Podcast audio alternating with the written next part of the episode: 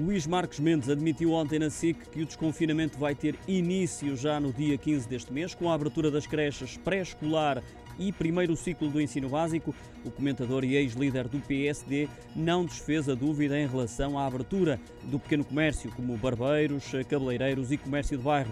Disse apenas que é uma hipótese ainda em estudo. Já a abertura dos espaços de restauração só depois da Páscoa, atual como nos restantes graus de ensino, a proibição de circulação entre conselhos vai manter-se nessa data festiva para evitar ajuntamentos. Marcos Mendes assegurou ainda que o país vai enfrentar um novo estado de emergência.